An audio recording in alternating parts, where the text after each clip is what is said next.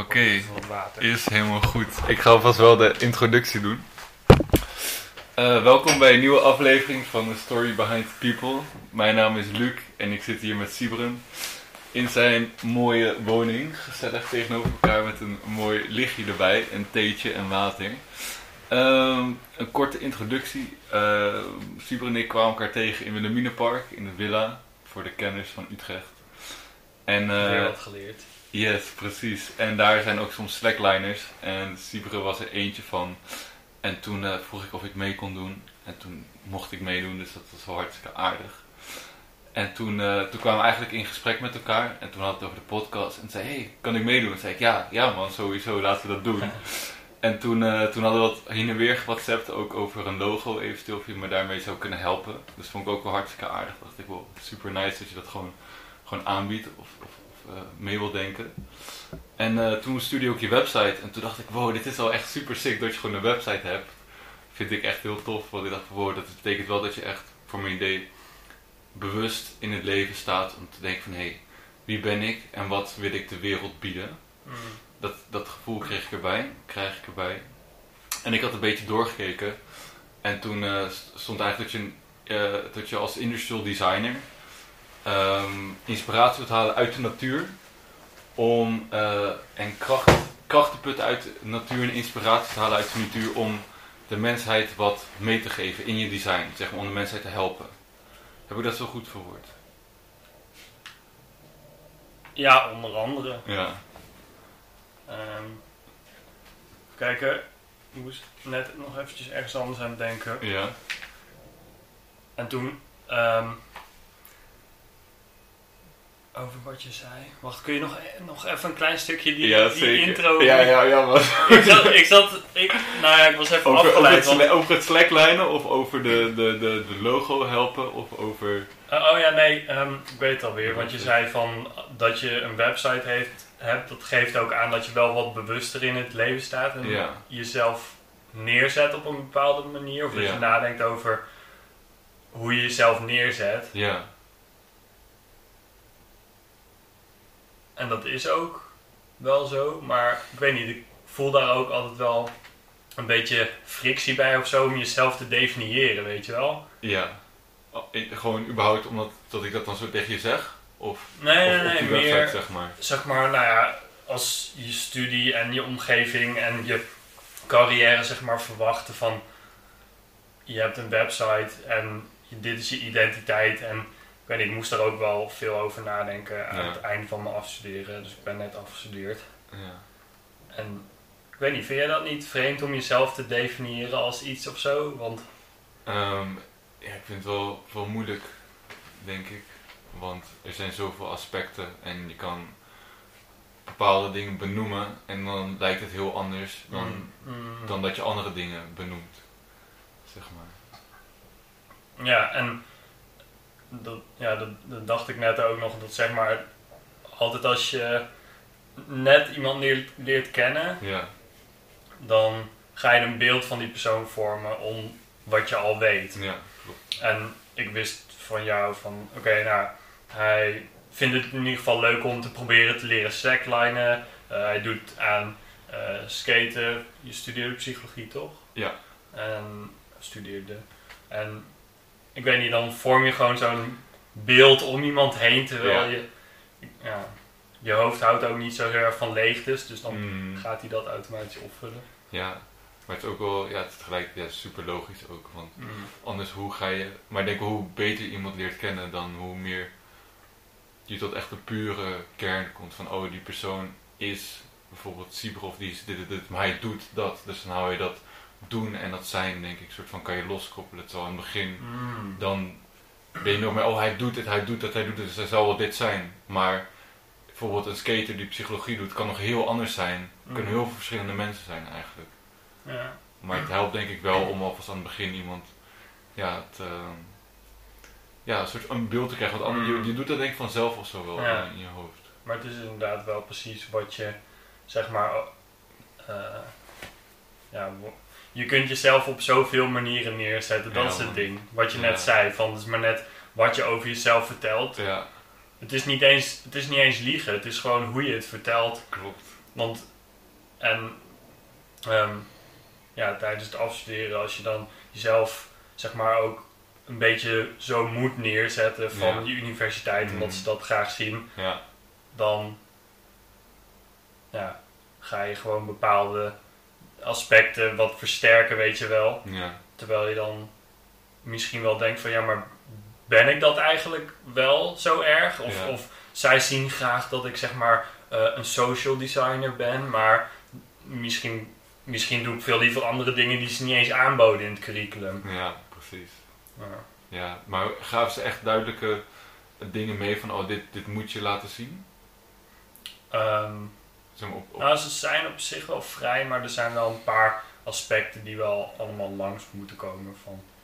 eh, ja, zeg maar zes dingen waarvan je er twee wat beter moet hebben. Ja, ja.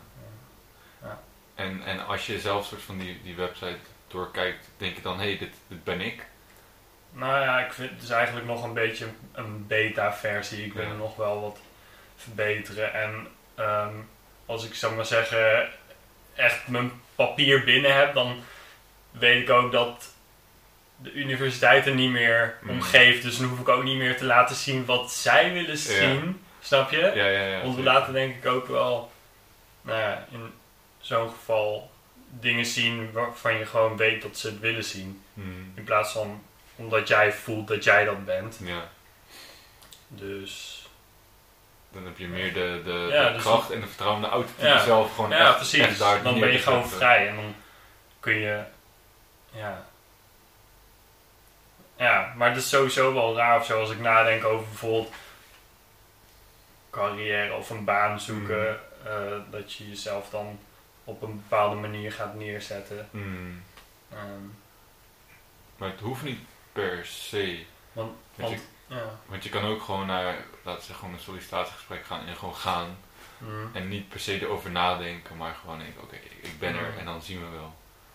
ja. Toch? En dan zet je niet bepaald iets neer, want dan laat je gewoon jezelf zien. Hmm. Maar ik denk dat het wel veel tactischer is of zo om te kijken van oké, ehm, zij zijn meer bezig met healthcare en social Ja, dingetjes. En ik heb een paar projecten die daar mee te maken hadden, dan laat ik die wel zien. ja En dan lijk ik voor hun ook weer zo'n persoon. zeker. Dus Ja, toch, true. en stel dat je dan wordt aangenomen en je gaat daar vijf jaar werken, dan word je ook zo'n persoon. Het is toch best wel gek Mm. hoe, zeg maar, eh, gewoon zo'n, bijvoorbeeld zo'n sollicitatie of whatever, jou zo vormt ja, en definieert. precies. Maar dat is eigenlijk met elke keuze die, je, die je maakt. Maar tegelijk denk ik ook, want dat zijn ook kleinere keuzes, want bijvoorbeeld een voetbalclub waar je naartoe gaat, moet ik denken. Ik bedoel, ik heb vroeger dan op DVSU gevoetbald en dat was best wel een meer volkse club, maar ik kon ook naar Kampong gaan. En dat was meer de, de, de rijkere club, zeg maar, met de meer rijkere jongens en meiden die erop zaten. En dat is misschien ook al van, oh, als ik naar een andere voetbalclub was gaan, was ik ook alweer net iets anders geworden. Mm. Maar tegelijkertijd denk ik wel van, eh, dat kan je beïnvloeden, maar dat, dat legt niks vast. Snap je? Van, ehm, dat zou, dan zou, je misschien, zou ik misschien van X meer daar naartoe zijn gaan, naar links buigen, maar je kan Mhm. altijd weer die andere kant op buigen, ja. ja, denk ik. maar of, Net als met een baan dus. ja, je kunt, ja. Ja, het voegt allemaal wel weer iets toe, zo. Precies. Maar ja, ja. Dan als je het zo zegt van dat je het een bepaalde kant op kan sturen en dan weer de Mhm. andere kant op kan sturen. Dan vraag ik me af of je zeg maar identiteit zelf bewust zo wil sturen of dat het het vormt zich denk ik sowieso wel als je er niet mee bezig bent. Mhm. Ja, onbewust. Ja. Door, omdat je maakt elke dag keuzes. Dus wordt elke, en je wordt elke dag krijg je, denk ik, prikkels tot je. En al die prikkels vormen jou ook Mm. weer. Net als ik bijvoorbeeld dan woon in een studentencomplex. Ja. En jij woont hier in Overvecht. Dan, dan heeft het toch denk ik invloed op je. Hoe, je- hoe je de wereld ervaart en ook misschien hoe je jezelf gaat uiten. Ja, ja. Ehm, ja, maar ik denk ook van... Ik denk gewoon een soort van, je kan ook keuzes maken en uiteindelijk kan je daarvan leren van, oh, eigenlijk past het helemaal niet bij mij. Dus dan probeer je een Mm. soort van een jasje uit van een identiteit. Ja, ja, ja. Bijvoorbeeld het jasje Justin Bieber muziek of zo. En dan ga je Justin Bieber. Na een tijdje van, een jaar, na een jaar of pop of, of weet ik veel, Mm. punk, denk je, ja, ik heb het geprobeerd, maar dit is toch niet ik, of zo. Dus door die keuze te maken kun je denk ik weer bewust denken, oké, dit is wel of past niet bij me. Dat noemen ze directed discontent. Oké. Dus ja, directed discontent. Dus Mm, ge- gerichte iets Dislike, ja. ja dislike. Oké. Heb je dat wel eens gehad? Eh, ja, want bijvoorbeeld ook tijdens toen ik klaar was met mijn bachelor, toen dacht ik, nou, first of all, ik, ik, had, ik heb het idee dat nu ik klaar ben met mijn master, ik Ja. eigenlijk nog minder, ehm, ik voel me nog minder slim dan na mijn bachelor, want na mijn bachelor keek ik om me heen, dacht ik van, oh, de wereld om me heen is ook gemaakt door mensen die ongeveer zo denken als mij of zo. En als je dan in die master duikt, dan kom je erachter dat alles veel complexer is. Ehm, maar aan het einde van mijn bachelor, toen dacht ik van... Ah, leuk, ja, ik hoor wel eens iets op, op het internet over AI of VR en allemaal van zulke soort termen. Ja. Ehm, dus laat ik er eens iets mee proberen. Na je Dus bachelor dat- was dit dus. Ja, na mijn bachelor. ja. Dus tijdens mijn master deed ik bijvoorbeeld een vak over kunstmatige intelligentie. En dan is dat ook wel directed discontent. Want dan kom je er... Je moet het even proberen om Ja. erachter te komen dat het het ook niet is, weet je wel. Dat is bij echt superveel dingen zo. Hmm. Ehm, en ik ben blij dat ik het geprobeerd heb. Ja. Maar ik heb me ook wel afgevraagd van ja, in dezelfde tijd kon ik ook een course volgen waarvan ik denk dat het veel beter bij me had gepast. Dus misschien dat het mijn identiteit wat sterker gebouwd of zo. Ja. Ja, klopt. Maar ja, ik weet niet. Maar dat is ook weer van. eh, in het leven je gebeuren gewoon altijd dingen die je gewoon die niet nice zijn of die niet bij jou Mhm. passen. En dat is denk ik ook weer dat omarmen eh, maakt ook weer denk ik makkelijker om ermee door te gaan. of zo. Het omarmen van, Van de dingen die niet nice zijn en gewoon accepteren dat het... ja,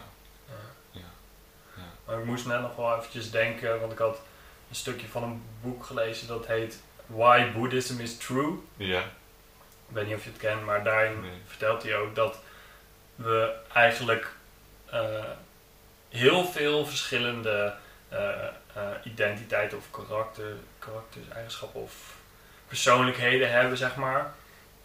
En, en, en dat is ook weer zoiets van zo'n zo'n manier van naar de wereld kijken. Mm, Gewoon zo'n lens die je dan doordat je iets leest eh, in je hoofd hebt. En ik zie het nu ook wel terugkomen.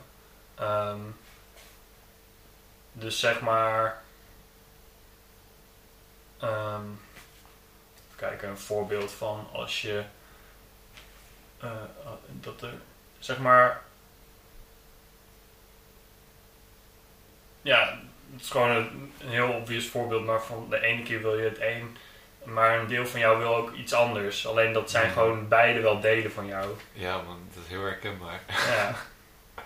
Ja, ja. En ik weet niet, je moet- er maar eens op letten of zo in je leven. Van, er zijn gewoon honderden kleine stemmetjes die omhoog komen in je Mhm. hoofd. En, en een paar willen dat en een paar willen dat. ja. En dan moet je zeg maar gaan kiezen en zo. Ja, hoe, hoe, hoe, want dat is in mijn ogen kan best wel een soort van een ehm, innerlijk conflict zorgen bij mezelf.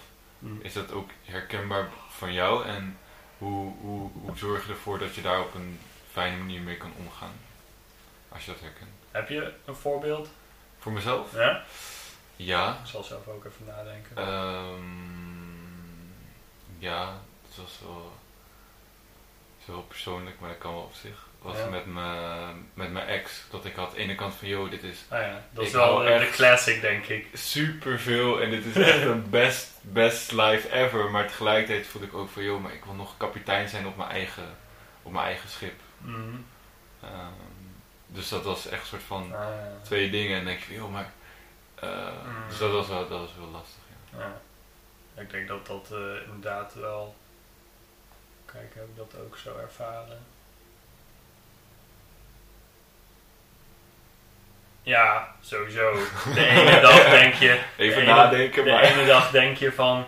Holy shit, fuck dit. Laat maar zitten. Ik ga gewoon verder met mijn eigen leven. En Mm. eh, ehm, ehm, ehm, ja, dit is het niet meer waard. Mm, En de andere keer denk je van, ah, laten we het nog even proberen. ja.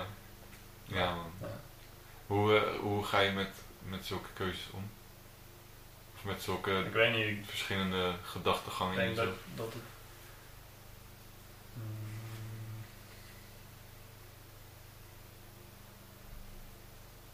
Ik vind sowieso keuzes maken of zo wel lastig. Hmm. Eh, maar eh, eh, de keuze maken zelf is moeilijker dan zeg maar het, het resultaat van de keuze, Hmm, Zo, het is heel herkenbaar man. heb ik het idee. Ja. Bijvoorbeeld, een, een leuk voorbeeld. Ehm, eh, afgelopen oud en nieuw, we hebben zeg maar de, de traditie om met oud en nieuw zeg maar, laten we zeggen, knallend het jaar in te gaan. Ja. En ehm ehm, dat kwam het afgelopen oud en nieuw voor mij echt niet uit, omdat ik een week later eh, mijn thesis in moest leveren. Hmm. Dus ik had heel erg, zeg maar, te, te, De dubben. te denken, te dubben van shit. Ga ik, zeg maar, kan nog wel een klein beetje doen of zo? Of Ja. ga ik het niet doen of ga ik het wel doen? En, en de keuze maken was, zeg maar, die paar dagen dat ik erover na aan het denken was, was eigenlijk lastiger dan toen ik eenmaal had gezegd van nee, ik ga het niet doen. Ik ga gewoon, zeg maar, nuchter blijven. Ja. En eh, eh, gewoon daarna mijn thesis inleveren. En dan brengt het vet veel rust of zo. Ja. Ja. dus als je eenmaal de keuze maakt, daarna, ik weet niet. Ja, maar dan, ja. Tenminste, dat verschilt natuurlijk per persoon. Maar ik heb zelf wel dat ik als ik die keuze heb gemaakt, dat het ook Ja. zo is of zo. Ja, dat je dat dan is ook niet. herkenbaar. Dan, kan, dan gaat het een soort van de, de, de, de golvende zee, of die, die gaat gewoon weer zo Mm. helemaal rustig worden. Ja. En zo, ja, het is eigenlijk wel, eh, wel prima zo. Ja, Mm. Maar dan moet inderdaad wel eerst die knoop doorgehakt zijn. Ehm, Eh, Heb je wel eens momenten dat je het idee hebt dat zo'n golvende zee weer helemaal. eh, ja, zeker. Zeker. Bedoel ik specifiek naar een keuze? Of, of gewoon, nou, of gewoon na een bepaald activiteit of iets. Ja, ja, ik was, eh, toen was echt onlangs, eh, was zaterdag, was ik naar Amsterdam gaan wandelen met, met iemand die ik eigenlijk nog helemaal niet zo goed kende. En het was best wel een fysieke uitdaging, was 43 kilometer. Het was super mooi. Dus het was, 43 kilometer wandelen. ja, wandelen. Van, Ja, van hier naar Amsterdam. ja, Oké. ja, en het was echt super mooi omdat er overal huisjes waren. En De vecht liep bijna naast ons. En eh dat was best wel bijzonder om het met iemand te doen die je eigenlijk bijna nog helemaal niet kent. Dus Mhm. dat is ook een soort van sociaal experiment. Toen bleef ik ook bij een vriendin van hem thuis slapen. En toen, die volgende dag kwam ik zo weer aan thuis. Ik zat zo en ik was gewoon zo fysiek heel moe, maar ook super voldaan. En toen was ik echt zo van, wow, wow, gewoon, damn, het leven is zo mooi. Ja. Maar ook echt zo'n super innerlijke rust die dan voelde van, oh, het is gewoon allemaal goed. Mm. Het is allemaal goed. En ook van die super rustige muziek zo luisteren. Dat je echt denkt van ja, dit is het leven Mm. gewoon. Gewoon zo satisfied. Ik had het de afgelopen weekend nog over, want toen waren we eh, met, met een paar vrienden, zeg maar. Ja, het, klinkt dan weer als niks vergeleken met jouw wandeling, maar we hadden zeg maar 50 kilometer heen en 50 kilometer terug naar een stukje bos met een oud treinstel. Daar geslapen. Maar Oh, sick. dat je dan na die tijd ook. Zeg maar, ik had het erover dat. En misschien is dat wel een beetje een luxe uitspraak, maar wat het leven leuk maakt, is zeg maar jezelf gewoon onnodige challenges geven en die Mhm. overkomen. Ja, Ja. dat- maar dat kunnen we gewoon zeggen hier in de, in de, in de, in de, in de Global North, zeg maar. In, Ja. in een eerste Maar- wereldland. ja, maar, ja, maar ik denk nog steeds wel een soort van, wij hebben ons eigen leven hier. Dus dat denk ik ook niet dat je op zich heel schuldig hoeft te zijn om een soort Mm. van dat, Mm. dat, dat Ja. te zeggen. Maar het is denk ik wel inderdaad nice dat je dat zegt. Ehm, maar eh, ga je dan vaker zulke challenges aan? Onnodige challenges? Ja, I guess. Eh, genoeg wel. Ja. Ja. ehm, nou ja, waar we het net ook over hadden, zeg maar, dat je bijvoorbeeld even uitprobeert hoe is het als ik een maand lang koud douche. Of hoe is het als ik een maand lang geen vlees eet. Of een maand lang zeg maar no fap. Mm. Of een maand lang. En nu, nu heb ik dus als challenge. eh, ik was eh, geïnspireerd geraakt door een vriendin van mij die zei van ja, het helpt mij altijd heel erg als ik gewoon heel bewust mijn ontbijt opeet. Mm. Dus ik, wil, ik ben nu net twee dagen gestart met gewoon bewust ontbijten in plaats van een boek, want meestal lees ik iets of zo. Mm. of als, als, het, als het nog erger wil doen, dat je gewoon zeg maar YouTube filmpjes gaat kijken. Ja. Maar- hey, dat heb ik vanochtend gedaan. Hoor. Ja. Ik doe bijna, ja, ook al Maar-. Gewoon bewust zijn van Het eten. je, je eten. En ja, en, ik weet niet, ik, ik, ik zeg ook vaak tegen mezelf dat ik wel meer wil eh, mind wanderen. Dus gewoon, ik geloof wel dat het goed is om je te vervelen. Mm. Of mij niet echt vervelen, maar gewoon even gewoon je gedachten te laten gaan. Ja. Oh. Ja. Ben ik dat? Jij. De, de telefoon gaat, maar dat is helemaal oké. Ik doe hem wel even uit. Ja, precies. Maar om je gewoon even gewoon te vervelen en soort van niks, niks te doen eigenlijk. Ja, Zodat dat goed is. Maar dat, dus dat betekent ook dat je dan niet op YouTube zit of ja. op, want we, we zoeken altijd stimulatie, weet je wel. Ja, man. En ik kan mezelf echt wel eens ergeren aan mezelf. Ja, Gewoon, en ja, het zijn heel veel mensen die dat wel hebben. ja een soort- bijna iedereen. Stimulatie. Het is gewoon een verslaving aan dopamine. Ja. Komt het op neer, toch? Ja, Ja. Ja. Ja. de dopamine detox? ja. Ik, heb, ik heb het, wilde het een paar keer doen, maar het is nooit van gekomen. Mm. Ja, ik vind het wel interessant. Het is ook niet echt dat je echt minder dopamine krijgt of zo. Maar het is gewoon meer om aan jezelf te laten zien van... Hmm. Waar ben ik nou eigenlijk bang voor Hmm. als Ja, je maar, niks doet? ja, maar je moet ook wel die impulsen onder controle Hmm. houden. Maar ik was er wel heel benieuwd naar eigenlijk wat je, wat je zei. Een soort dopamine detox. Ehm, ik had drie jaar geleden of zo een tiendaagse Vipassana retreat. Oké, gedaan. nice. Want ik was ook wel benieuwd van, yo, we hebben de hele dag, word je gebeld. Zoals Ja, ja. net bijvoorbeeld. En dan ga je even praten. Of je kijkt een YouTube filmpje. Of je bent aan, weet veel, gamen. Of je moet iets lezen. Of je bent, je bent altijd iets aan het doen. Je hebt een lekker band. Die ben je aan het plakken. Hmm. En wat nou als je gewoon een, een paar dagen lang echt alleen maar met je eigen hoofd bent. Hmm. Want je bent je hele leven met je eigen hoofd. Alleen Hmm.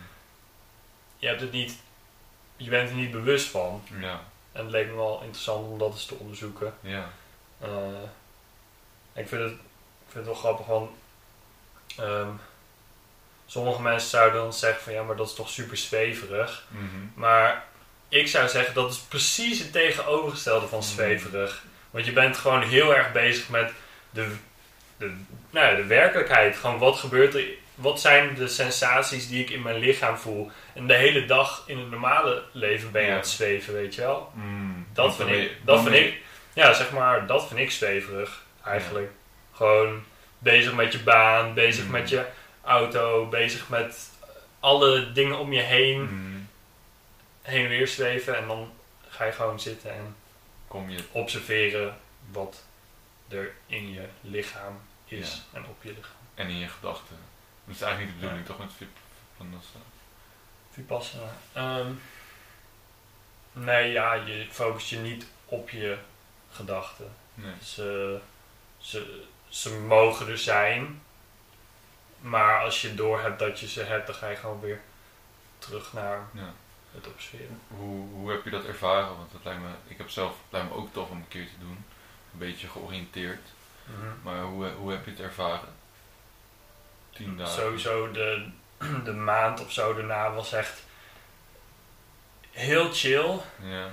Eh, ook een beetje, denk ik, door dat, dat wat we net zeiden van die dopamine detox-achtige Mm. dingen. Het, ehm, tijdens die Vipassana, dus de, de man en de vrouw zijn zeg maar gescheiden, behalve in die meditatiekamer. En eh, eh, de vrouw wordt ook gevraagd om wat lossere kleding aan te doen. En eh, ik kreeg als tip van een vriend mee van ga geen dingen lezen, want je hoofd is al heel leeg. Dus alles wat je leest, dat blijft ook even een tijdje doorgalmen. Mm. En kijk ook niet naar vrouwen, want dat is ook heel afleidend. Ehm, maar het lastig. grappige, toen ik dus na die tien dagen helemaal nou ja, eigenlijk gedopamine detox was. Toen op de terugweg in de trein, en het was zomer en rokjes en zo. toen, ik denk dat ik echt wel tien keer verliefd ben geworden, Ah. zeg maar. Echt zo, wow, ze is zo mooi. Ik zag gewoon, maar ik had dat ook zeg maar tijdens de, tijdens de Vipassana niet, niet bij, bij vrouwen dan, maar ehm, eh, dat ik, want je staat om vier uur op 's ochtends en dan Ja. ga je twee uur mediteren. Op een gegeven moment komt de zon op en je mag dan eh, tijdens de pauze kun je gewoon een stukje wandelen. Mhm. En ik zat, ik stond te kijken in het, ik stond zeg maar naast het grasveld en de zon kwam op en ik kreeg gewoon echt zo bijna tranen in mijn ogen van wow. Hmm. En, en normaal dan zie je dat niet echt, omdat je gewoon gedachten in je hoofd hebt en die zitten een beetje in de weg. Hmm. En toen was ik daar gewoon zo en het was gewoon helemaal rustig. De zon kwam op Ja man, en het was, ik was er gewoon. ja man. Ja. Ik denk dat dat, die laatste zin echt alleszeggend, alleszeggend is. Ik was er gewoon. Nou, ik heb ook al jaren in mijn WhatsApp status staan, we zijn er al. Ja. Dat, dat was ook van toen ik ehm, een keertje met eh, een vriend van mij, zeg maar, eh, eh, Magic Mushrooms deed. Hmm. Ja, nice. Toen zaten we op de heide en aan het begin was ik nog zo heel veel aan het praten en zo en aan het filosoferen over van alles. Ja. En toen zei hij op een gegeven moment van, ja maar we zijn er al. Hmm. En toen in één keer viel mijn mond ook zo open.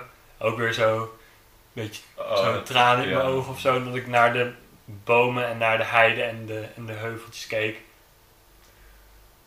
En zo, oh ja, we zijn er al. Hmm. Ja, Wow. Ik, ik, Waar, waar doe ik moeilijk over? Ja, man. Waar, nou, dat vroeg ik me niet eens af. Het was gewoon, Maar dat, dat ga je, kan je nu achteraf bedenken Ja. inderdaad. Van waarom doen we eigenlijk moeilijk. Maar ik, als nu dit zo zegt, ik krijg kippenvel gewoon. Want ik herken wel die staat van zijn. mm, Dat je gewoon om je heen kijkt en je hebt geen gedachten. En je voelt je gewoon mm, niet eens super hyped of zo. Maar gewoon niet eens enthousiast. nee. Maar gewoon rust, Ja. leegte. Leegte klinkt negatief, maar leegte het kan ook iets heel positiefs zijn. En Mm. kalmte. En maar ook verwondering denk ik van wow. Ja. eigenlijk echt prachtig alles. Ja. Het is eigenlijk fucking sick gewoon wat allemaal om ons heen is gewoon zo lijp. Maar ik, ik probeer dat ook wel ehm, te trainen eigenlijk gewoon iedere dag. En niet dat ik helemaal denk, oké ik ga het in mijn agenda schrijven, maar gewoon terwijl je aan het leven bent. Mm, Van gewoon om je heen kijken en dan echt bedenken, wow, voelt hier in de kamer? Is best wel sick dat die ballonnen. gewoon, gewoon niet eens hoe je erbij bent gekomen, gewoon dat er lucht in is en dat het op is geblazen, dat een bepaald stofje is en dat mensen hebben. Maar dat ook dat mensen het een soort van moeite hebben gemaakt om te maken, gewoon de Ja. gedachte erachter. Dat gewoon alles bestaat, als je gewoon gaat bedenken, dat het, het is zo sick dat gewoon, dat gewoon, dat dit gebouw überhaupt Ja. bestaat of zo, toch? Of gewoon Maar- die lamp. dat Ja, maar dat, dat vind ik dan is er nog wel een soort van onderscheid te maken tussen de gedachte erachter. Dus je Mm. kunt zeggen, oké, kijk naar deze ballonnen en oh super ziek dat, hoe ze dat gemaakt hebben. En dat ze dan zeg maar eh, eh, latex in zo'n dingetje dompelen en dan kun je het opblazen. En eh, dat hebben mensen gewoon helemaal uitgevonden en zo. En er zit geschiedenis aan vast. Maar je Ja. kunt ook zo naar die ballon kijken. En dan gewoon van, hoeveel, zeg maar, het is één gouden ballon. Maar dat is ook alleen maar het woord, zeg maar, een gouden Ja. ballon. Maar als je goed kijkt, heeft één zo'n ballon al heel veel kleuren. Ja. Want aan de ene kant Ja, zie je wat, wat bruiner en dan Ja, heb je de reflectie van het licht en dan zie je er wat vingervlekken op zitten. En zeg maar, hoe diep je eigenlijk in kan zoomen op. Ja, man. Hele ja, precies. simpele dingetjes. Ja, man. Ja, dat doet me heel erg denken als ik soms eitje aan het bakken ben. Mm. En staat zo te pruttelen, toch? En dan ga ik gewoon mijn hoofd boven hangen. En dan gewoon heel dichtbij kijken. En denk ik, oh joh, als je hier kijkt naar die ei. Het is gewoon een wereld. Gewoon. Ja. Het is echt een wereld, bro. En dat, Mm. dat, dat is ook dan denk ik die... Dat, dat inzicht dat je had met, met, met eh, Magic Mushrooms. Dat je van, wow, maar alles eigenlijk... Dat is echt magisch. Mm. Klopt dat? Of, of dat je dat soort van... Magisch. Of gewoon, het, het is er al. Het, hoe, hoe- ja, ik weet niet hoe dit... Ja, het is. ja. wat je net zei, zeg maar, je voelt je niet per se hyped. Ja. Maar. Ja, dat doet me wel denken. Ik had, ik had een paar jaar geleden ook zo'n app waarbij je dan eh, kan bijhouden hoe je je voelt. Ja. En ehm, door één soort van mentale omschakeling kon ik in één keer veel vaker blij zijn. Want ik had een Mm. keertje ergens gelezen dat je zeg maar. Want dat had dus te maken met je, je voelt je niet hyped. Maar ze hadden een soort onderzoek geweest over happiness. En dat in de westerse wereld associëren wij happiness heel erg met een, eh, een eh, high state of arousal, Ja. happiness. Zeg maar dat gewoon festival en boom boom, wow. Mooi, gewoon morspitten. Gewoon. Hard- ja, gewoon harde muziek, helemaal wow, happiness, wow. En in ehm, Oosterse landen is happiness meer dat gewoon content Hmm. zijn en gewoon... Ja, kalm, kalm Ja. zijn en gewoon... En dat vond ik wel tof, want toen ik in mijn hoofd dat zo klikte, toen dacht ik van, huh, maar zeg maar, eerst vind ik altijd blij aan als, oh, ik voel me nu helemaal opgepompt, ik ben blij. Ja. Maar toen ik me realiseerde van, oh, maar ik, ik ben, dit is een andere soort blij, maar ik ben nu ook blij. Mhm. Alleen Ja. gewoon rustig blij, dat kan ook, dat is Ja. ook net zo goed. Ja, Toen dacht ik ook van, ah, ja. dat is nice man. Dat is echt een mooi... Ik, ik ga het ook echt onthouden, want dat is echt een goed iets. Want het is, het is niet per se dat je er naartoe leeft om altijd opgepompt, yeah, yeah, let's go. Nee. Maar ik denk dat het mm, hier wel meer is, zeg maar. Hm. Hier, gewoon in, in de westerse wereld, omdat het ook gewoon wordt er altijd gemarket op, op extase en, Ja, op, en precies. op evenementen. En pas, pas als je dan bent, ja, dan is het goed of zo. Pas dan. Terwijl eigenlijk, het is nu al alles. Al is het al ook goed, vind ik dan, vind ik altijd een belangrijke side note van, het is ook goed om, om je kut te voelen. En om Mhm. verdrietig te zijn, Ja. of whatever, want je moet ook niet denken, oh, het, het is altijd maar de hemel waar we in Nee. leven, want het is, het is een pijnlijke en neg tussen negatieve emoties horen er ook heel erg bij. Ja, En om ben dat ik wel erg mee eens. want anders ga je zo streven naar een volmaakt Mm. leven in plaats van een leven waarin je gewoon alles kan ervaren, Ja, alles mag ja. zijn of zo. Dat is denk ik ook een beetje dat verschillende persoonlijkheden of verschillende, verschillende kleine stemmetjes in jouw hoofd, zeg maar, die. Eh, dat klinkt dan weer vet paranoid, maar ik bedoel dus gewoon. ik bedoel dus, zeg maar. Ja, het- het ene stemmetje zegt van, oh, ik voel me kut, maar die probeer je dan misschien te onderdrukken. En het andere stemmetje zegt van, oh, laten we iets leuks gaan doen om ze weg te lopen van dat kutte gevoel. Ja, Maar het is gewoon allebei een net zo reëel deel van jou, ja, zeg maar. Dus ja, ik denk wel dat, hoe zeggen ze dat, what you resist persists. Dus alles wat je pro- Mm. probeert tegen te houden, dat blijft gewoon. ja. En ja, ik sta er wel, ik weet niet hoe dat nu is, maar ik sta er wel eens van te kijken dat we eigenlijk op scholen de meest belangrijke dingen in het leven niet leren. ja. Bijvoorbeeld, ja, gewoon eventjes voelen hoe, hoe is het als, weet ik veel, iemand op, de, op het eh, schoolplein springtouw afpakt Mm. en je voelt je boos en je wil hem slaan of zo. Ja, Zeg maar, hoe voelt dat dan? En dat is super moeilijk.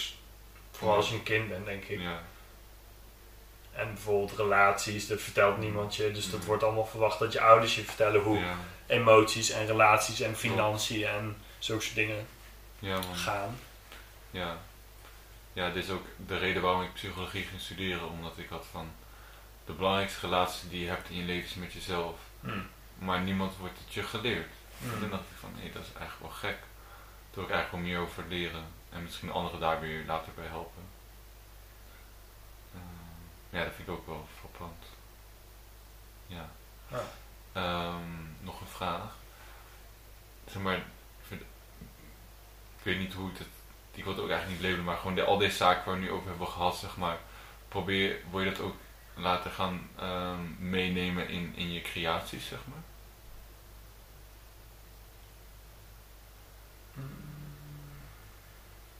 Ja, ik heb wel eens gedacht van, ik zou het best vet vinden om gewoon een soort van meditatie slash praktische eh, filosofie school te hebben of zo. Gewoon waar je dan één keer per week met mensen samenkomt en gewoon over toffe dingen praat en elkaar dingen leert. En Ja, eh, eh, het niet alleen het praten, maar ook gewoon het doen. Dus gewoon ja, meditatie of zo. Maar dan heb ik ook weer een stemmetje in mijn hoofd dat zegt van ja, maar daar heb jij helemaal niet voor geleerd. Mm. Ga dan, maar dan, ja, ga dan iets anders doen of zo. Maar aan de andere kant, ik heb ook geleerd dat ik kan leren, zeg maar. Er zijn heel Mm. veel skills die, je- die, die ik gewoon geleerd heb, die losstaan van de content. Ja. Dus zeg maar, het kan wel over, eh, het kan wel over, zeg maar, van alles nog wat gaan. Maar ja, daarbij heb je natuurlijk ook gewoon geleerd hoe, het hoe je kennis moet vergaren en hoe je met mensen moet contact leggen. Ja. En, Ja, precies. Eh, en het hoeft ook niet soort van zo 1, 2, 3 toch? Dus je kan ook soort van dat nog als gedachte in je hoofd hebben. En ik denk als je daar gewoon soms even over nadenkt, dan blijf je gewoon onbewust, waardoor je wel een soort van, mm, denk ik, soort van gaat voeden dat idee met dingen wat je meemaakt of, of zelf daar, weet je veel, gaan mediteren of connecties legt of, Mm. of informatie over inwint. En dan op een gegeven moment het punt van, hé, hey, ik voel me er gewoon klaar voor. mm, Zo, tenminste, dat kan me voorstellen dat dat zou kunnen. mm. Ja. Ehm, kijken of ik het in mijn practice zou toepassen. Nou, het Want, ding sorry, is... zou je nog eerst, want ik, ik heb er niet zoveel verstand van, kan je uitleggen wat een industrial designer eigenlijk is? Ja, nou kijk, ik was bijvoorbeeld klaar met mijn bachelor. Ja, Toen kon ik eigenlijk nog vrij duidelijk uitleggen aan mijn ouders in een paar zinnen van...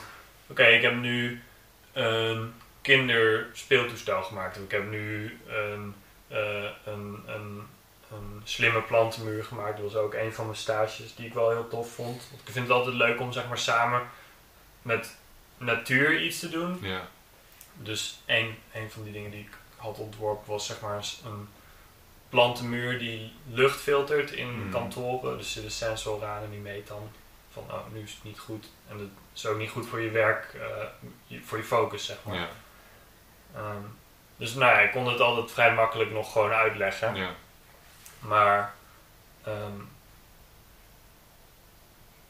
het is op mijn master wat meer een. eh, wat minder gericht op. Nou ja, kijk, het heet wel industrial design. Maar het is eigenlijk helemaal niet industrieel. Want op mijn bachelor industrial design is zeg maar. Je leerde ook van oké, dit dit kopje of deze microfoon is zeg maar zo en zo gemaakt met spuitgieten van plastic en daar heb je mal voor nodig en dit, dit en dit. Alleen op mijn master was het niet echt meer industrieel, maar meer nadenken over ehm, bepaalde gebruikservaringen en hmm.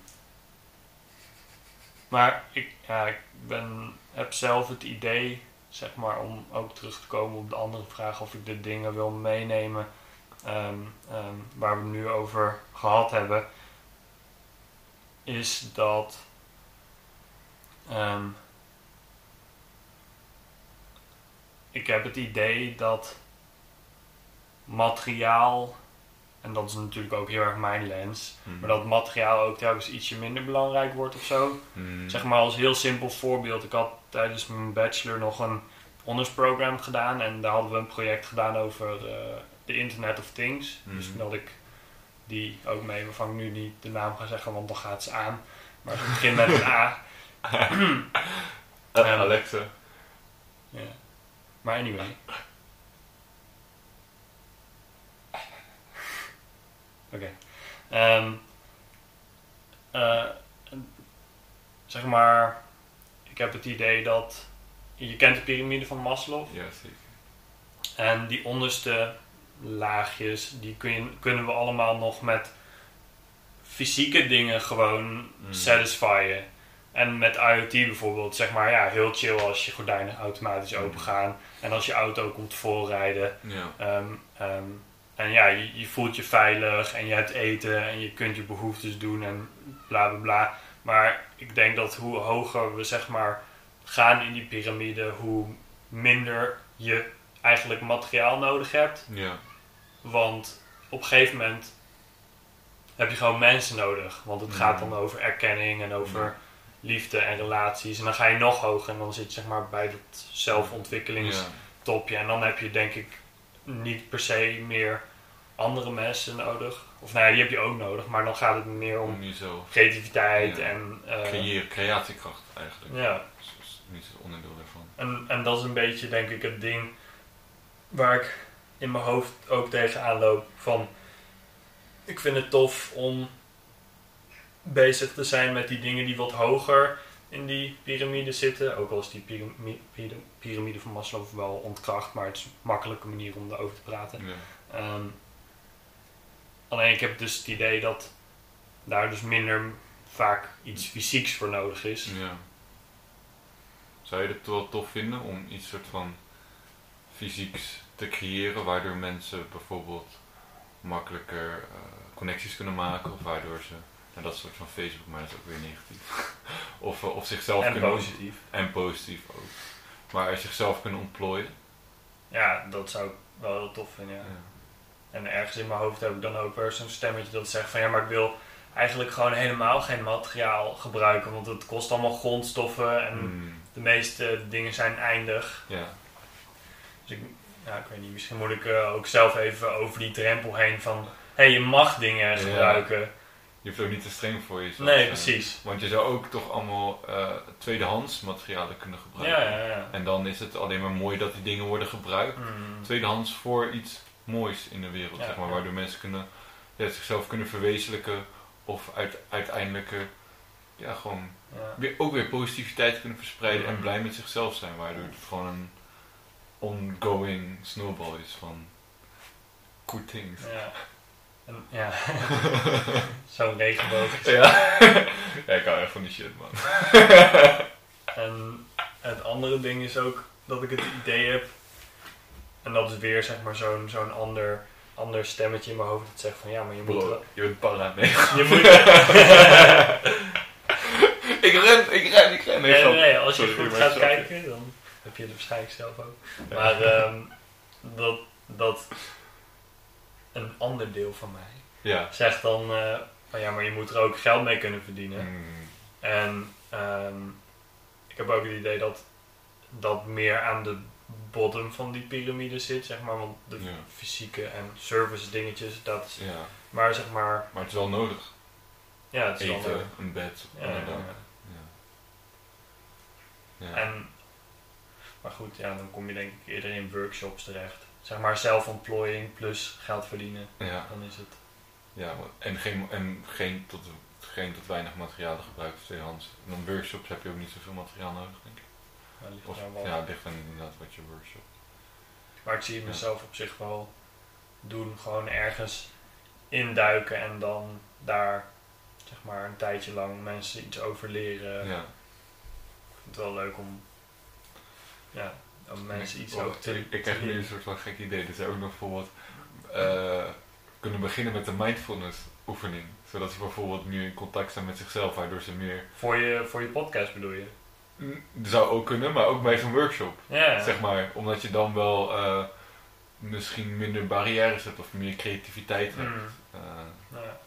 kan je ook nog een soort van die interesse erbij gooien. ja, ja, er zijn sowieso wel. eh, dat is. Dat is je, niet om het af te krijgen, maar je bent Nee. niet de eerste met het idee. Oh, die, die tegen jou heeft gezegd. Het bestaat al Oh. wel dat mensen zo- voor een workshop even Ah, een ja. minuutje meditatie. eh, Ja, dat maakt niet uit, want nee, dat is niet erg. Dat is helemaal, dat is, nee, moet je het is fijn dat het zo is, want het is al gewoon iets, iets moois. Maar ehm, ja, wat ik ook wel interessant vond, van, van, want je zegt door, dat de natuur je heel erg eh, inspireert, hoe, hoe komt dat zo? Mm. Nou, het is wel grappig, want toen ik mijn onderzoek deed voor mijn thesis, toen kwam ik ook tegen dat een, eh, een van de belangrijke factoren van een verbinding voelen met de natuur, zeg maar, hoe je opgroeit. Mm. En nou ja, ik ben gewoon in een dorp, net buiten een dorp opgegroeid. Mm. En ik kan me nog wel herinneren dat, dat mijn vriendjes dan zeg maar de Sims wouden spelen op een computer. Maar ik wou gewoon naar buiten. En dat gingen we dan ook vaak wel doen natuurlijk. Ja. Maar dat je gewoon met je laars vol met water weer terugkomt. Mm. Dat het vet leuk is. En dat je gewoon met stokken brandnetels gaat verdelgen. En dan denkt van... Oh, dit moet mijn baan worden later. ik ga gewoon brandnetelverdelger worden. En dan ga ik gewoon met houten zwaarden brandnetels kapot slaan voor de rest van mijn leven. En dan ben ik blij. Ja. Ja. ja. ja, ik herken het wel. Het lijkt me ook echt wel, ook wel gekeken om gewoon hovenier of zo. Of, eh, of gewoon groen werk te doen voor Ja. een tijdje. Gewoon lekker vroeg op. En dan gewoon lekker de hele dag in de natuur zijn en gewoon, Mm. gewoon dat doen. En dan kan je Ja. gewoon, dan kan je ook een soort van de hele dag zijn eigenlijk, toch? Mhm. Want toen hoef je alleen maar gewoon, ben je daar op gefocust en hoef je ook al die En dat, dat ben ik dus nu aan het doen. zo. Want mijn afstuderen ging over ehm, ehm, stedelijke voedselbossen. Ja. Of hoe dat eruit zou kunnen zien. En ik heb daarvoor een aantal ja, experts geïnterviewd. En één Mhm. daarvan, die ook een voedselbos heeft, die, daar ben ik nog mee in contact. Dus ik ben daar nu afgelopen vrijdag en de vrijdag daarvoor en ook al eerder gewoon in het, in bezig geweest met die, nou ja, bijvoorbeeld bomen planten of eh, whatever voor klusjes er zijn. Aankomende vrijdag is het eh, eh, paddenstoelen, deuvels in het hout stoppen, zodat er dan over een jaar paddenstoelen groeien. Mm. Ja. En dat is ook vet tof. Ja. Vooral omdat je dan, want een, een voedselbos is ook een heel lange termijn ding. Mhm.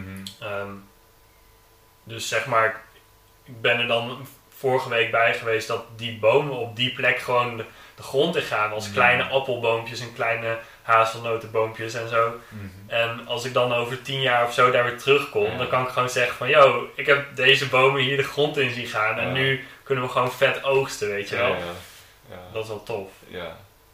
Ja, en ook leuk om dat gewoon te doen. En gewoon lekker met je handen in de Ja. natuur te zijn in plaats Ja. van. Vond ik het wel lastig van studeren dat je de theorieën tot je moet Mm. nemen en verslagen schrijven. Want dan Ja, precies. gaat je hele hoofd. Want het is eigenlijk Mm. het omgekeerde bijna van, van, van zo'n Vipassana. Ja. week studeren. Want je moet juist de hele tijd in je hoofd en de hele tijd daarop gefocust Mm. zijn. En dan zit je helemaal zo gaar. Ja, ja ik, ik wil wel graag eigenlijk mijn hoofd en mijn handen en mijn hart in balans hebben. Mm. Om het mooi te laten klinken. Dat klinkt echt heel mooi. Want toen ik dus aan het, toen ik aan het afstuderen was, toen was ik ook de hele dag alleen maar met mijn, met mijn hoofd bezig. Ja. En ik had dus toen één dag eh, in het voedselbos gewerkt. En dat was echt zo'n verademing. Ja, man. Gewoon, en toen dacht ik ook van, yo, ik wil gewoon twee dagen per week gewoon in een voedselbos of whatever, gewoon met mijn handen bezig, weet je Ja. wel. En de rest gewoon leren, want ik ben gewoon met je hoofd bezig. Ja. Want dan heb je het, ja, een beetje van beide. Dat was ook toen ik in Japan woonde, eh, toen ik daar zeg maar naar school ging. Toen had ik ook nog wat tijd over, want ik, ik had gewoon vakken over eh, ja, design en Mhm. interaction design en ook wat biologie en nou ja, leuke dingen. Maar ik dacht van ja, ik heb nog wel tijd over, dus toen heb ik pottery gedaan. Mhm. Dus nou ja, ik heb die kopjes hier wel staan, maar het is gewoon zo satisfying om gewoon één dag in de week of zeg maar een paar uur gewoon klei zo bam erop te gooien en dan heel vaak te falen totdat het lukt en dan heb je gewoon met je eigen handen van die bruine klei en dan bak je dat en dan nu drink ik gewoon nog steeds elke dag koffie uit Ja. dat kopje, weet je en een Ja. paar andere dingen die ik heb. En dat is vet, vet satisfying. Ja. Dus dat is ook wel een van mijn doelen, is zeg maar mensen hun perspectief van waarde op materiaal veranderen. Want Mm. we gooien zo makkelijk dingen weg, weet je wel. Ja. En ja, als je bijvoorbeeld iets als zelf maakt, Mhm. dan gooi je het veel minder snel weg. Ja. Of als je zelf je eigen groente groeit. Zeg maar, je koopt gewoon voor weet ik veel 80 cent een kilo wortels of zo. Mhm. Maar als je zeg maar gewoon één wortel zelf groeit. Mhm. Weet je hoe fucking lekker die dan smaakt? En die ga je echt niet weggooien omdat er een klein stukje verrot is of zo. Dus, Nee, ja, snij je gewoon af. dus Ja. ja. En zo was het vroeger altijd, weet je wel. Omdat, je, omdat we het moesten. En Ja. nu is het allemaal zo luxe dat alles gewoon in overvloed is. Ja. Ja, en, Ja. en we staan ook best wel ver weg van waar het allemaal vandaan komt. Ja, ik denk ook wel, zeg maar, dat hadden we voor de podcast nog over. Dat je een soort van die, die verschillende lagen of zo hebt, toch? En dat er een laag is van, oké, een materiaal maakt, maakt je gelukkig. Mhm. Ehm, dat dat een, een heel lange tijd is en ook nog gedeeltelijk zo. En ook een laag van, hé, maar eh, dat veel mensen achterkomen van, hé, Eh, maar dat is helemaal niet zo, want maar ik merk dat ik eigenlijk uit zelfontwikkeling of echt connectie of gewoon liefde voor de natuur, liefde voor dieren of, Mhm. of mijn passie achterna, dat ik daar echt gelukkig van word. Ehm, en ik kan dan niet het verspringen wel, want hoeft niet het een of het ander 100%. Het klinkt ook een beetje alsof je een soort van misschien mensen wilt inspireren om, om te beseffen van hé, hey, eh, materieel mag er zijn, maar het is niet het. Probeer ook te kijken naar de, de, de kwaliteit misschien in plaats van kwantiteit. Ja, sowieso. Ja. Ik vind dat ook wel iets fijns of zo gewoon bijvoorbeeld mijn. Het is gewoon ook wel fijn om zuinig te kunnen zijn op bepaalde. Bijvoorbeeld, ik had zeg maar twee van die Japanse koksmessen die daar al hangen. Ik weet niet Mm. of je ze had gezien. Nee, nog niet. Gewoon waar je gewoon echt waarde aan hecht. Terwijl Mm. zeg maar, ik heb bij, in principe dezelfde functie als ik naar de Action ga en ik koop voor 80 cent een mes. Ja. Daar kan ik bijna net zoveel mee, zeg maar. Terwijl dit mes echt veel duurder was. Alleen daar zit maar gewoon mijn passie aan, weet je wel. ik ben gewoon naar Kapabashi Street in Tokio gegaan. De plek waar ze alle restaurants hun inkopen doen in Japan. Ja. En dan koop je gewoon dat mes en dan zegt hij van oh, zoek maar eentje uit, want is Ja. allemaal handgemaakt en deze is weer iets anders dan die. En dan waardeer je dat materiaal Mm. veel meer dan dat je gewoon zo'n stukje, stukje Ja. materiaal in, in Nee, waar, ja, of waar dan ook Ja. koopt. Ja. En dan denk ik nu elke keer als je wat snijdt, dan kan je gewoon kijken van, yo, Ja, ik loef dit gewoon. Dat je gewoon net die, die, die liefde voelt, of misschien niet altijd, maar Mm. gewoon, je krijgt gewoon meer eh, positieve emoties Ja. überhaupt doordat, Mm. doordat je het zo voelt van binnen of zo. mm, Ja. ja. Nice. Maar heel veel dingen die vergeet je ook weer in het, de gang van het dagelijks leven. Mm. Ehm, ja, omdat ze gewoon normaal worden. Mm. Quotidianisation. Gewoon dingen worden normaal en dan sta je er niet meer bij stil of zo. Ja. Bijvoorbeeld, ja, gewoon noise cancelling headphones of zo. Zeg maar aan het begin, dan heb je nog die, eh, hoe noemen ze dat? Gewoon new, new toy syndrome. dus zeg maar zo, wow, super live guys, moet je kijken Ja, wat ik ja. heb.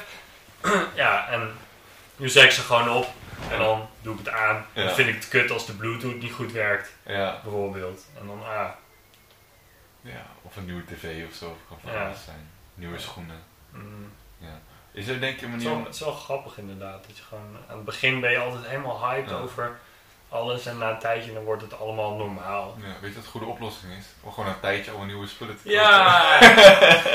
ja, kun je doen. Of je ruilt ze, dat is ook wel. Oh, dat, is- dat is oprecht wel een goede. Gewoon je kledingruil en zo. Ehm, ja. Maar is er denk je een manier om dat tegen te gaan? Of, of zeg maar dat je, dat, dat je er wel langer plezier aan kan houden?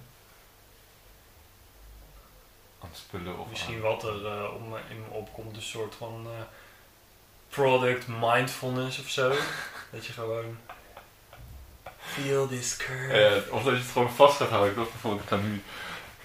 Weet ik van dit glas. Dat je echt gewoon gaat vasthouden en probeer ook als maar een minuut. En denk Mm. oh, dit is echt een bijzonder glas. Dit is echt een bijzonder glas. En nee, dat hoef je niet eens te zeggen. Wow. Maar, Ja, maar dat kan wel. Ja, maar- gewoon weer gaat beseffen hoe, hoe, hoe, hoe Mm. mooi het is. Ja, ja, toffe practice. We kunnen samen een nieuwe mindfulness ding Een opzetten. soort van, een soort van combi tussen eh, kapitalisme en mindfulness. Ja. Gewoon, kijk deze sneakers. Ja, ja. Ruik eraan, ruik eraan. Oh ja, ja, doe het. maar alleen maar oude sneakers, hè? Dus alleen maar ouder dan een jaar. oh ja, ja, ruikt lekker aan je oude sneakers. Ja, maar anders is het nog te nieuw, dus dan heb je nog die high, dus die high moet wel Mm, weg zijn. Ja, ja, ja, precies, ja, ja. Alleen maar oude... Ja. Ja. Nou, het doet me wel denken aan... Ik moest... eh, ik ging dan... Had ik ook een vak... ehm het, de History of Economic Thought genomen. En daar hadden ze het dan ook... Het ging over... Nou ja, alles in de geschiedenis van de economie. Maar... Natuurlijk ook Karl Marx. Mm. Dus die zei dan ook van eh, eh, in onze cultuur, in de kapitalistische cultuur, zijn heb- zijn we eigenlijk ook kapitalistisch gebrainwashed. Mm. Dus bijvoorbeeld dat je gelooft dat je meer spullen je altijd blijer maakt. En Hmm. eh, dat je je eigenlijk wel een beetje schuldig moet gaan voelen als je meer dan een paar dagen per jaar vakantie neemt. Mm.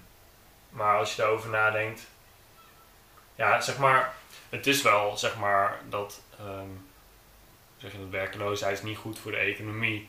Maar ja, het is toch wel interessant om zulke soort overtuigingen van meer spullen is meer blij en Mm. eh, je moet meer werken. Ja, van Dat- dat- dat- groeien, groeien, groeien. Ja, maar dat dat gewoon ook maar in onze cultuur aan ons is verteld. En Ja. Hoeveel dingen er wel niet zijn waar je gewoon niet eens bij stilstaat dat Mm. dat, dat het normaal is of zo. Ja, ja, ik snap, ik denk wel goed wat je bedoelt. Ja. En hetzelfde denk ik ook van, dan lijkt het mij belangrijk, of wat ik als voor mezelf probeer te doen, is echt te achterhalen van, oké, wie ben ik en waar word ik echt gelukkig van? En dan een soort van dat te gaan indelen in mijn leven, in hoeverre dat mogelijk is. Omdat je dan ook inderdaad los kan komen van al die ehm, maatschappelijke normen wat normaal is, zeg maar, van oh je moet zoveel werken of dit werken of bla bla of dit, dit pad moet je bewandelen of whatever. Mm. En dan kan je echt doen van oké, wat, wat past bij mij en wat kan ik dan eh, doen om dat eh, te verwezenlijken. Mm. Ja.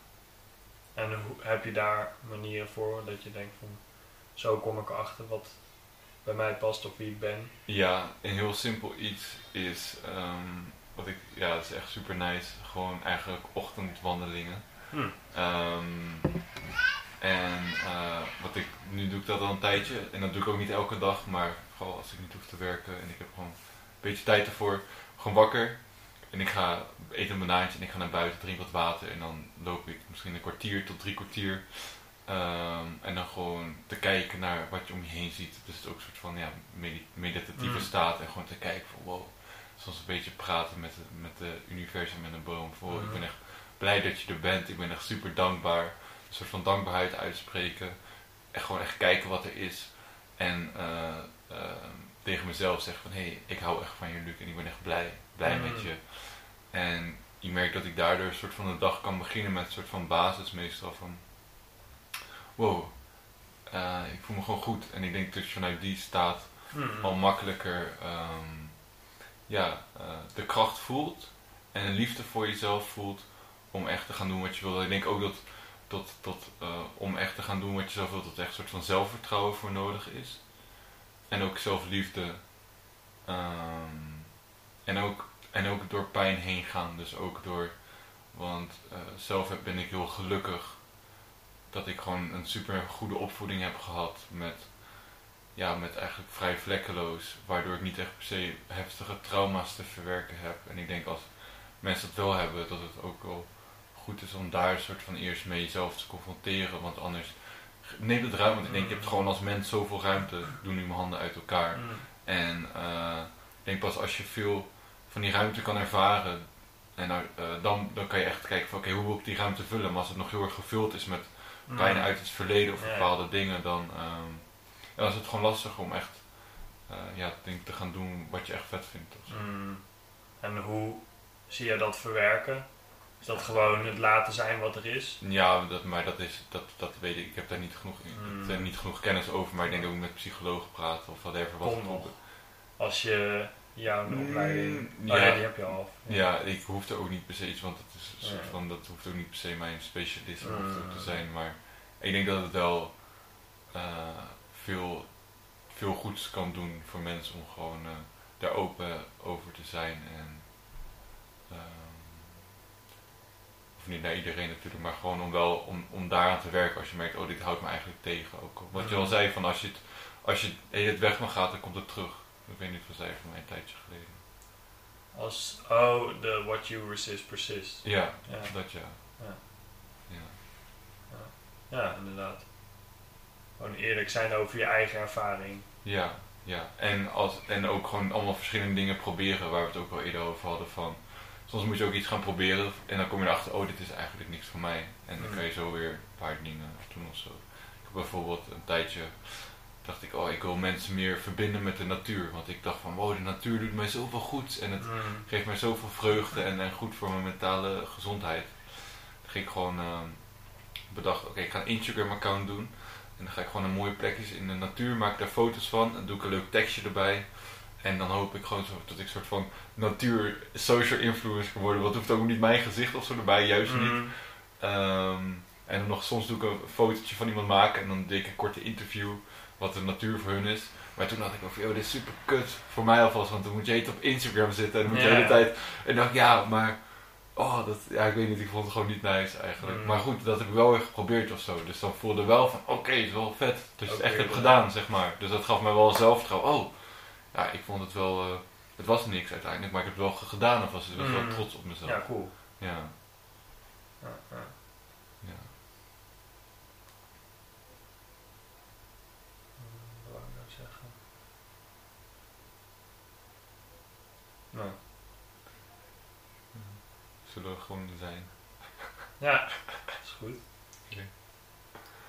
Dat is ook wel een chill iets als je met mensen niet, nou ja, nu zijn we natuurlijk in een podcast, maar als je de, als je met mensen kan zijn, eh, met vrienden, dat je voelt dat er niet constant iets gezegd hoeft te Mm. worden. In tegenstelling tot bijvoorbeeld een eerste date. Ja.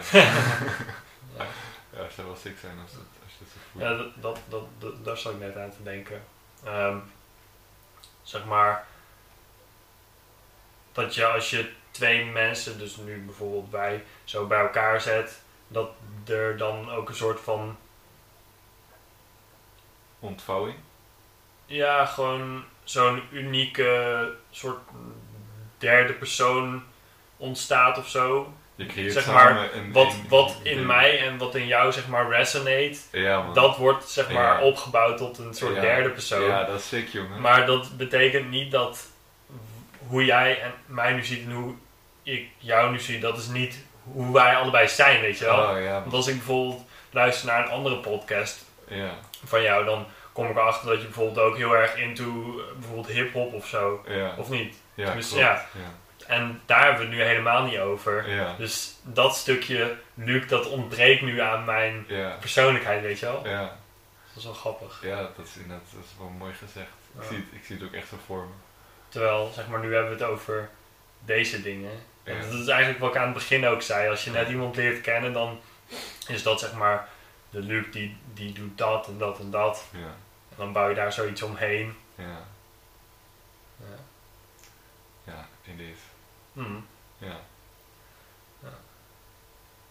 Ik denk dat het wel tijd een beetje gaan afronden. Ja, is goed. Ehm, Kan nog een tijd door hoor. Ja? Ja, ik merk zelf ook dat wel, eh, ik weet niet, een soort van gevoel van, het is ook omdat het soort van de cirkel mooi daar is. Is er zelf nog iets dat je, dat je wilt zeggen of wat, wat, wat wil in, inbrengen?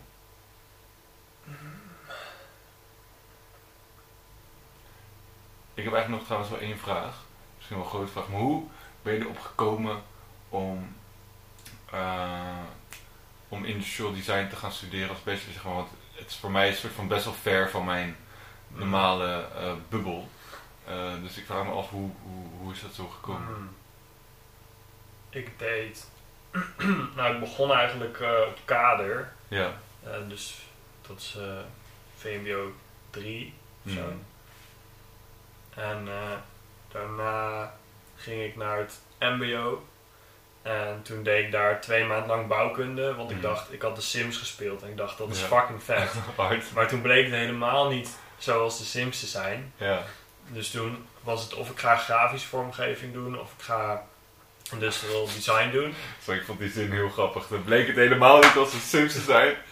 Jeetje. Ja. En ehm ik weet niet, ik, ik was altijd al wel, zeg maar, en technisch en creatief. Ik vond het altijd vet leuk vroeger om pijn en bogen te maken en zo, Mm. wapens en sterren. Misschien was dat mijn, Park shit gewoon. ja, misschien was dat mijn barbarian face, Ja. zeg maar, de warlord fase. Maar Gonna destroy the people. ja. En toen begon ik dus echt tien jaar geleden, en dat klinkt dan echt vet raar, maar toen begon ik dus al aan industrial design, maar dan op het MBO. Ja. En dat vier jaar gedaan. geslaagd, HBO, vier jaar gedaan, Oh. nu Unie. Dus het wordt elke keer. En het grappige is ook, zeg maar, elke keer als ik dan een stapje omhoog ging, dan dacht ik van tevoren van oké, nu wordt het echt serieus, weet je wel. Mhm. Dit zijn echt van die mensen die super goed kunnen concentreren en heel goed kunnen leren en allemaal heel slim zijn. Ja, En, eh, want ik, nou, ik ben nou, nooit, nooit ge- gediagnosed met ADHD of zo, Mhm. maar ik had echt vet slechte concentratie. ja. Ik kan me niet voor me stellen, man. Ik denk dat het ook wel verbeterd is door meditatie en vooral koffie trouwens. Dat je minder koffie drinkt. Nee, meer. Meer, word je daar betere concentratie van? Ja, ik wel. Oké. Ehm, maar elke keer dan, dan dacht ik dus van wow, dit zijn echt vet intelligente mensen. En dan kom je daar dan, nee, dat zijn, dan is het ook gewoon, yo, donderdagmiddag bier drinken. Ja, ja. En dan ga je naar de Unie en denk je, wow, nu wordt het echt, weet je wel. Ja, Dit, dit, nu is het echt geen lol meer. Nu is het echt kaart leren. En dan is het ook gewoon van, yo, we zijn ook gewoon mensen. ja. Dus ik weet niet wat hierna komt, maar Misschien heeft Dat zijn waarschijnlijk ook gewoon mensen. Ja, man. Ja, ja. ja. Ik had ook wel eens van eh, besef of zo van iedereen doet, of de meeste mensen doen ook maar wat. Ja, dat dacht ik echt vanochtend nog. Van, Ah. we, we doen allemaal maar wat. Alleen de een doet, maar meer, doet meer maar wat dan de ander. Ja. Alleen eigenlijk weten we het allemaal niet echt. Nee. Tenzij je misschien verlicht bent of zo. Ja. En ehm, heb je nog een, een. Zag je echt grote verschillen tussen bijvoorbeeld het, het niveau van onderwijs en hoe er les werd gegeven op het MBO, HBO en Unie? Mm. Nou, ik denk dat de grootste switch was gewoon, eh, maar misschien heb je dat zelf ook wel gehad, gewoon tussen de basisschool en middelbare school. Want dan Mhm. heb je altijd één leraar en die ene leraar op de basisschool die weet ook, zeg maar, wat jouw load is qua huiswerk. En dan kom je op de middelbare school en dan heeft elke leraar voor jou een lading Ja, ja, ja. huiswerk en die weet niet wat je allemaal aan het doen bent. Ja. Maar ja, je wordt gewoon telkens ietsje meer vrijgelaten en het is telkens meer je eigen verantwoordelijkheid. Ja. Dus op een gegeven moment mag je ook wel de klas uitlopen, zeg maar, bij, Mm. of ik weet niet of dat bij HBO zo was, maar in ieder geval bij Unia. Het is een beetje, weet je, maakt niet zoveel uit, maar je zit er gewoon voor jezelf. Ja. Ja, dus dat dat Ja. misschien een beetje Ja, omdraait. Dat je eerst eh, denkt van ik moet naar school. Mm. En op een gegeven moment is het van ja, ik wil naar school. Ja, meer de Of- ja. vrijheid. Andere Om het motivatie. meer echt voor, je, voor jezelf te doen. Mhm. Ja. En ja, jezelf ook wel gewoon bewijzen of zo. Van, yo, kijk maatschappij, ik heb een papier. Nu, nu tel ik echt mee. Nu tel ik echt mee. ja, ik doe er toe, ik besta. Yeah, nu kan een leven beginnen. Mm. Ja. Ja. Ja.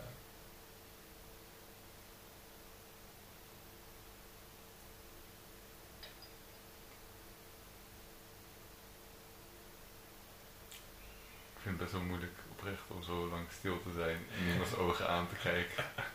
ik voel echt een pressure man. Ja. Maar het voelt wel. eh, Ik heb wel eens gehoord dat als, ja. Oogcontact is wel echt iets geks, hè?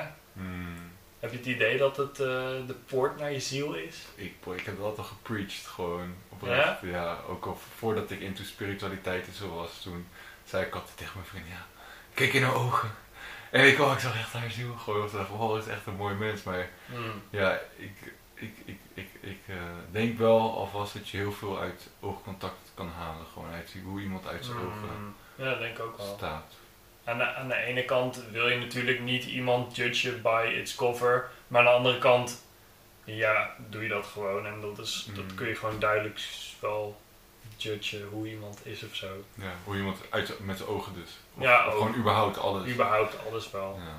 Je, ja, zeg maar aan de ene kant zeggen ze van, nee, je moet niet zo judgen. En aan de andere kant kun je gewoon vet goed iemands vibe voelen, weet je wel. Hoe die persoon is en Mm. ook wel hoe die uit zijn ogen kijkt. Ja, Ja. maar ik denk, ik denk dat je uit je oogcontact meer echt puurdere dingen kan halen in plaats van kleding. Want ja, de ene dag kleed ik met mijn Mm. trainingsbroek. Ja. En de andere dag heb ik misschien een nette jas aan en een Ja. nette broek.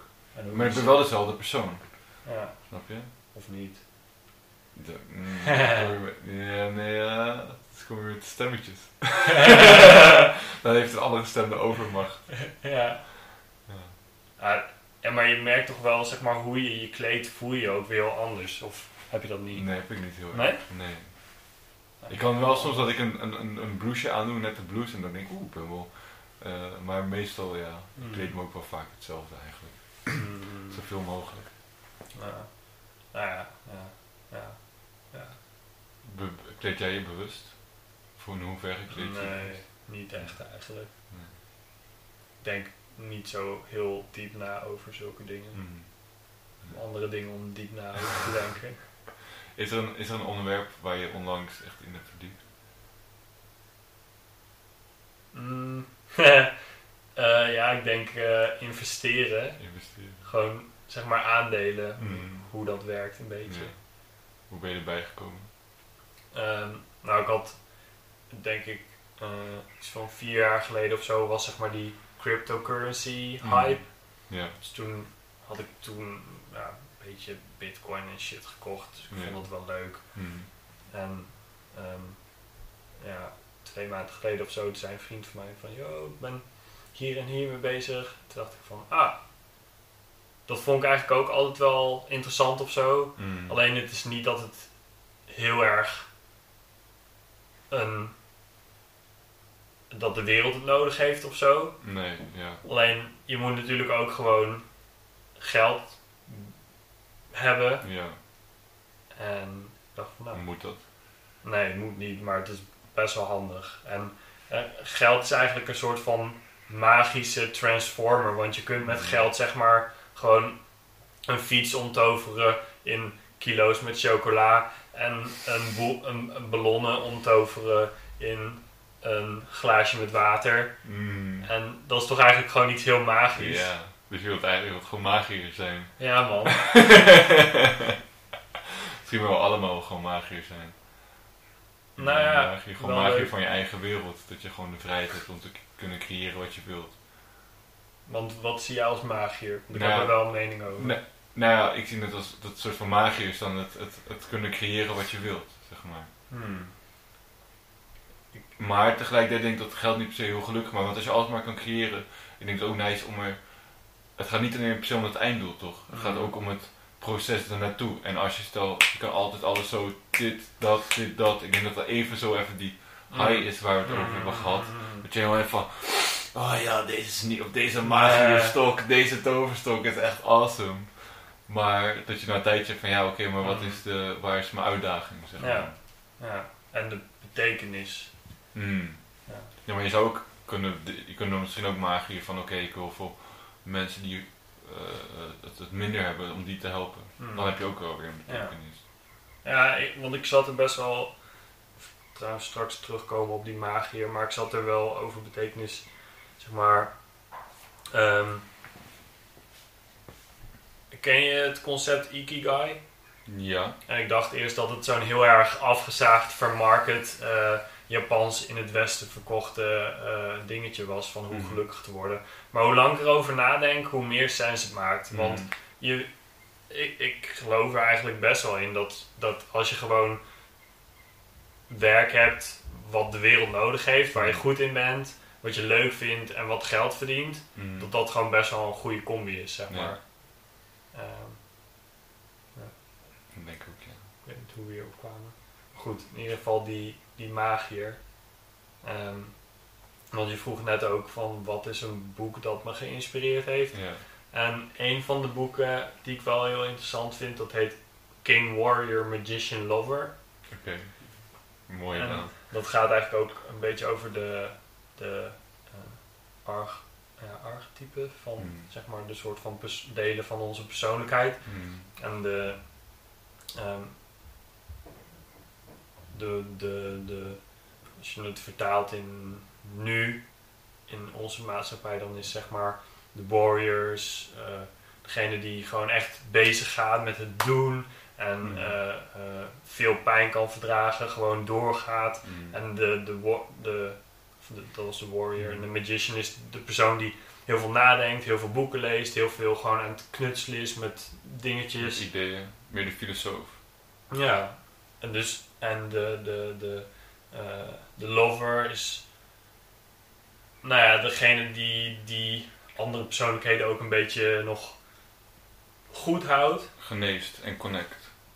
Ja, en ja, connect. Maar ze hebben ook allemaal een donkere kant. Ja. Ehm, dus bijvoorbeeld als je te veel doorschiet in dat lover, dan word je misschien bijvoorbeeld verslaafd aan bepaalde dingen. Omdat je zo erg houdt van, van, van, van bepaalde dingen. Ja. En ehm, ik denk dat als je die drie dingen dus in balans hebt, dus dat is eigenlijk ook je, je, je handen, dus de warrior, je hoofd Mhm, is de mhm. wizard en je hart is dan de lover, dat je dan de king wordt. Dus de Mhm. king, warrior, magician, lover. Dus dan dat je je eigen koninkrijk een beetje kan bouwen. Alleen ik heb zelf persoonlijk het idee dat ik wel meer aan het, de kant van de wizard en de lover zit dan aan de warrior. Dus ik vind dat wel een mooie manier om ja, erachter te komen van wat kan ik eigenlijk meer gebruiken. Ja. Dus zeg Ja. maar meer het. ja, precies. Dus dan is de conclusie eigenlijk van oké, ik kan goed connecten en goede, ik heb goede ideeën, Ja, maar ik moet nog het echt gaan doen. En Ja. gewoon een soort van de focus hebben en de doorzettingsvermogen. ja. ja, doorzettingsvermogen. Dus niet een probleem bij mij, maar gewoon het meer het, gewoon het, eh, het aanpakken. En niet dat ik dat helemaal niet doe. Nee. Ik doe ook wel veel dingen. Maar dan geef je bijvoorbeeld als tip van ga bijvoorbeeld een vechtsport doen of ga gewoon vaker eh, sporten. Zulke soort Hmm. dingen, dat zijn al Ah, ja. zulke soort warrior dingen. Dus het geeft ook bruikbare tips om. Ja. Ja. Ik vind het wel een, een leuke manier om over je eigen geest na te denken of zo en Ja. wat je nodig hebt. Ja, wel, ik het wel goed op metaforen gewoon. Ja? Dat helemaal, ja man, dat je het gewoon helemaal voor je kan zien en zo. Mhm. Ja, ik wel echt eh, feelings bij. Ja, man. Ik, eh, ik denk dat het tijd is om af te ronden. Ik wil je echt bedanken. Bedankt voor de, voor de mooie metaforen en ideeën. Ja. Ehm, nog wel, ik heb nog wel eigenlijk één vraag. Ehm, als je een soort van die drie echt perfect in, in combinatie kan hebben. De, dus je bent een soort van de king van, van die empire. Wat is er dan nog één ding waarvan denkt, oké, dat zou ik echt wel echt, echt super hard vinden om als volgende stap te hebben. Nou, het lijkt me, ik had wel een beetje zo'n visie van, stel dat ik een eigen onderneming zou hebben, dan zou het sowieso een beetje een combinatie zijn tussen, zeg maar, je komt binnen en dan heb je een, een hal wat een beetje lijkt op een natuurhistorisch museum slash eh, product design museum. Dus zeg maar gewoon rare, goofy nieuwe experimenten. Ja, En eh, lijkt me ook wel tof om gewoon hubs te maken of, of kantoren waar mensen zeg maar, heen kunnen om samen te werken. En dat die Mm. kantoren eigenlijk ook ondersteuning bieden voor hun creativiteit. Mhm. Dus misschien is er wel bijvoorbeeld een AI aanwezig die dan meeluistert met hun ideeën en die dan zeg maar allemaal ehm, eh, opties geeft. Van, Mm. Oh, kijk, misschien. En dat ze daar dan dat gebouw weer verlaten van, wow, dat was echt vet inspirerend. dat is wel sick man. Ja. Ja. Ja. ja. Dus mensen inspireren, mensen hun creativiteit aanwakkeren, eh, duurzamer Ja. leven. Ja, en ondersteun, echt een, ook een ondersteunende rol spelen in, het, in mensen hun proces, in hun proces naar waar zij Hmm. eh, naartoe willen gaan eigenlijk. Ja. Ja. Ja. Hard. Ja. Oké, lijkt me tof als ik over een paar jaar gewoon zo'n hub in kan lopen. ja, Ja. ga ik voor zorgen. Oké, is dat een deal? Ja, Maar nu wel, ja? Oké, cool. Zullen we daar een box op geven? Thanks, dan gaan we deze box sluiten hem af. Dankjewel Sibre. I appreciate you. my pleasure. Yeah.